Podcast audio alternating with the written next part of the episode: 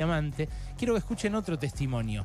Eh, ya lo escucharon hablar varias veces porque lo he entrevistado por distintas razones a Hugo Benítez. Eh, Hugo Benítez es un amigo mío desde hace muchísimos años que eh, es docente ahora en la ciudad de Buenos Aires, por eso lo han escuchado alguna otra vez acá en este programa, pero nació en Villa Diamante. Nació en Villa Diamante en una familia de tres hermanos, a los cuales yo conozco a los tres, y los tres fueron a la escuela 60, a la escuela donde iba Morena. Está en línea Hugo para contarnos qué era de aquel barrio en ese momento y qué es de ese barrio hoy. Hola Hugo, ¿cómo estás? Hola Ale, ¿cómo estás?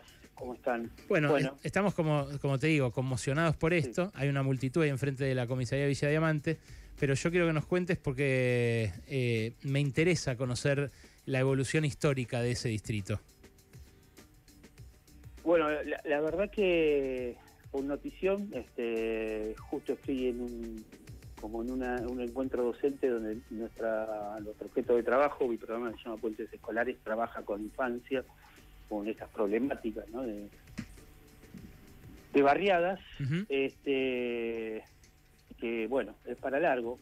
Nosotros tres, mis, tres hermanos, este, fuimos a la 60, eh, tenemos un recuerdo muy muy lindo de la escuela, del barrio. Este, mi sobrino fue al jardín que estaba al lado. Este, el calecitero que está ahora al frente de la escuela es el mismo de, mi infancia, el de hace 40 años. Este, sigue estando ahí. De hecho, en el cumpleaños de mi hermana me, encontré con su, con su sobrino. Este, Villa es un barrio que lo construyeron los trabajadores. Este, es un barrio de laburantes. Es un barrio eh, de barrio de la construcción, de los tanos del barrio fueron los que construyeron la línea 28, lo que hoy es la DOTA, lo hicieron de, cero. Este, fue, un barrio de, terreno de 10 por 40, de 10 por 50. Este, yo crecí, eh, la, verdad que, bueno, eh, escuchando las crónicas, y todos mis hermanos íbamos caminando solo a la escuela. Yo desde el primer grado, mi mamá no me llevaba, no hacía falta que me lleve. También es cierto que, nosotros mordimos la última etapa de la dictadura, entonces había como una falsa seguridad, ¿no? Mm. Este, pero la verdad que fue siempre un barrio como muy solidario, las meriendas eran a casas abiertas, y un amigo me decía, bueno, vamos a tomar la leche y caíamos toda la casa de, la Julia, o caíamos a las casas de mi amigo Tony, y las madres no preguntaban, te hacían la leche y ya, te ponían las gallinas y ya. Claro. Este, y un barrio que, que, las madres este, se asomaban a, la vereda y si te veían solo medio tarde te decían, ¿qué haces a esta hora? Te mandaban a tu casa, este, sabiendo que estábamos siempre todo el tiempo jugando al fútbol en la calle, ¿no? Bueno, claro, eso, eso mismo, eh, que estén solos jugando al fútbol en la calle al atardecer, es algo que ahora, al parecer, por lo que nos contaba Martín, es inimaginable, ¿no? Hoy sí, lamentablemente es inimaginable, ¿no? Mirá, este, estaba repasando los, los vecinos que hemos tenido en el barrio, ¿no? Por ejemplo, Sandro, que vivía en Banfield, laburaba en el barrio, repartía soda. Mira. Horacio Caballo, campeón del mundo, fue de Villa Diamante. Mira. Russo Socialisti, técnico independiente, de Villa Diamante. Luis Salina tocó la guitarra varias veces en Villa Diamante. El gatito Lip es un pibe bien del barrio. Yo jugaba con el hermano más chico. El Caño Bagaza juega en el mismo club que yo fue un barrio que, que, siempre apostó a crecer. Y para mí hay un momento que es como para hacia todo el país, en el barrio fue muy presente.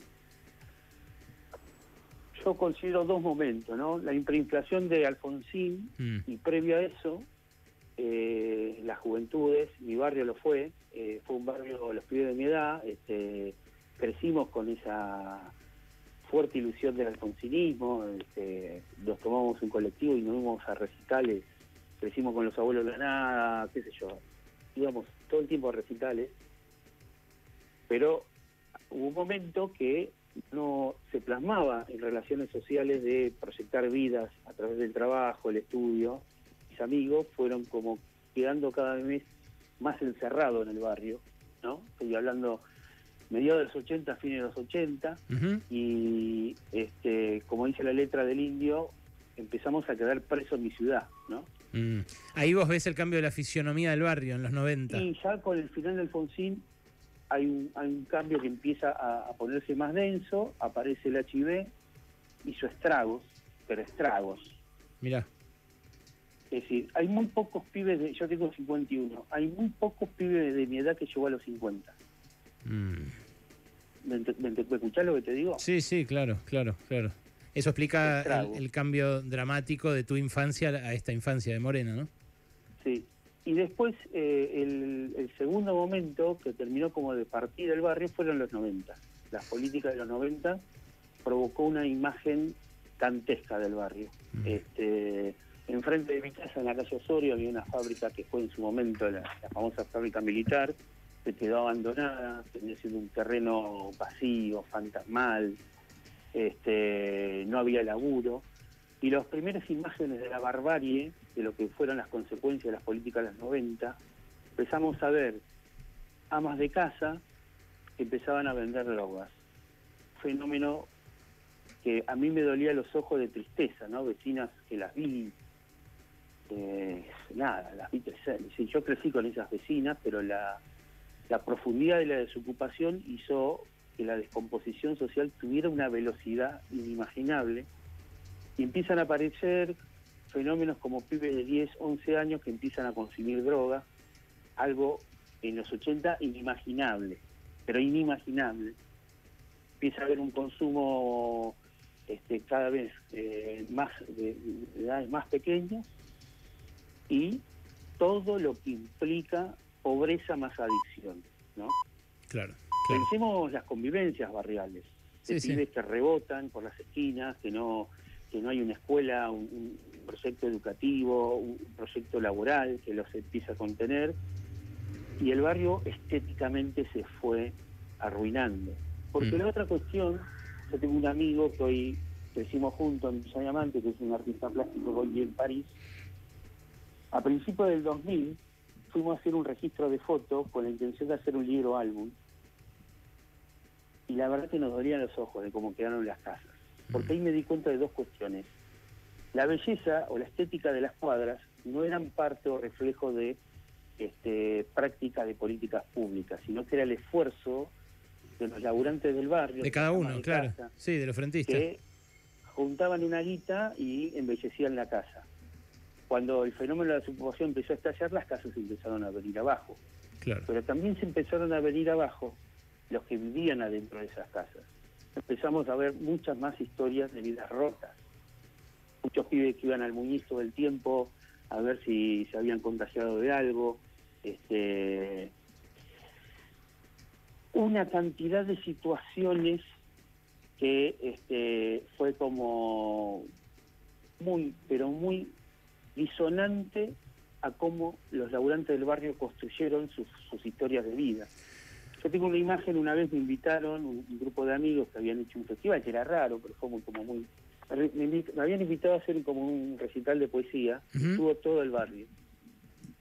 Yo me acuerdo que había leído este, La niñez de, de Olmedo en Rosario, ¿no?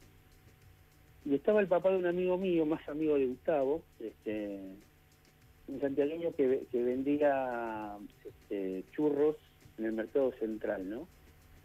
Y el relato de Olmedo contaba que cuando era, tenía cinco años se subía a un carro a hacer la vida. Y yo tengo la imagen de- del papá de Ángel mirándome, casi llorando, como un reflejo de, esa historia de vida que estaba como eh, haciéndolo en, un código poético. La, la descomposición produce produce violencia entre pares, eso no, no hay vuelta. Total. No, no, no hay forma de, de que no lo terminemos sufriendo los propias, las propias personas que, que transitamos esos territorios, que Sí, sí. habitamos. Y, y decirlo no exculpa a nadie que tenga responsabilidades en, en materia de seguridad. ¿eh? Por eso quería eh, eh, esta pintura, este, este eh, si querés, esta, este DeLorean para volver a la Villa Diamante de principios de los 80, eh, 40 años en el tiempo y cómo, cómo también influyó esa década a la que hoy muchos quieren volver, ¿no? Eh, y este domingo algunos, Sí. algunos incluso Pero, llevan pero a las urnas como programa. Que, que- que yo entiendo a los vecinos, yo estoy viendo a mis amigos del barrio, estoy yendo a las casas, el otro día fui a la casa de Guille, estoy estuve con su familia. Este, Ahora están lloviendo, ahora están lloviendo botellas sobre los policías que custodian la esquina de la comisaría, botellas y todo tipo de objetos contundentes. Ellos se tapan con los escudos. Es, eh, es la imagen de una pueblada, no por lo concurrido, ¿eh? está llena la esquina, no es que haya miles de personas, pero sí están muy enojados. Sí, sí, y justamente mi amigo me contaba que a las 7 de la tarde este, los pibes del barrio, que son todos los que crecí yo, estaban haciendo como una especie de guardia de las doñas que salían a comprar porque aparecían estos choreos así de... Claro. Pero eso es una barbarie, ¿no? Que vos te tengas que poner como de pseudo... Es decir, si nosotros solo razonamos este, eh, en términos largos, el problema de la, de la, convivencia solo en el aspecto de seguridad, este, hay algo que no vamos a, poder este, terminar de, resolver de fondo, que son las vidas rotas en las, en las infancias, no solamente de Villa Diamante. Porque si fuera solamente Villa Diamante, el, el caso sería más fácil. Hugo, gracias por este testimonio. ¿eh? Un abrazo grande. Dale, dale, te mando un abrazo. Ahí está mi amigo Hugo Benítez, nacido y criado en Villa Diamante y alumno de la misma escuela que Morena, la escuela 60, ahí en Lanús. Las imágenes son de mucha tensión, sigue Bernie allí en el lugar y siguen cruzándose eh, datos del lado de Lanús y del lado de la provincia. El secretario de Seguridad, eh, Diego Kravetz, el secretario de Seguridad del distrito, de la localidad de Lanús, eh, dijo, son 15 mocosos que entran y salen de prisión, obviamente jugando también con la perspectiva del voto y de, bueno, el castigo que exige la sociedad y que él lamentablemente no supo prevenir, no supo evitar que este tremendo crimen se produjera.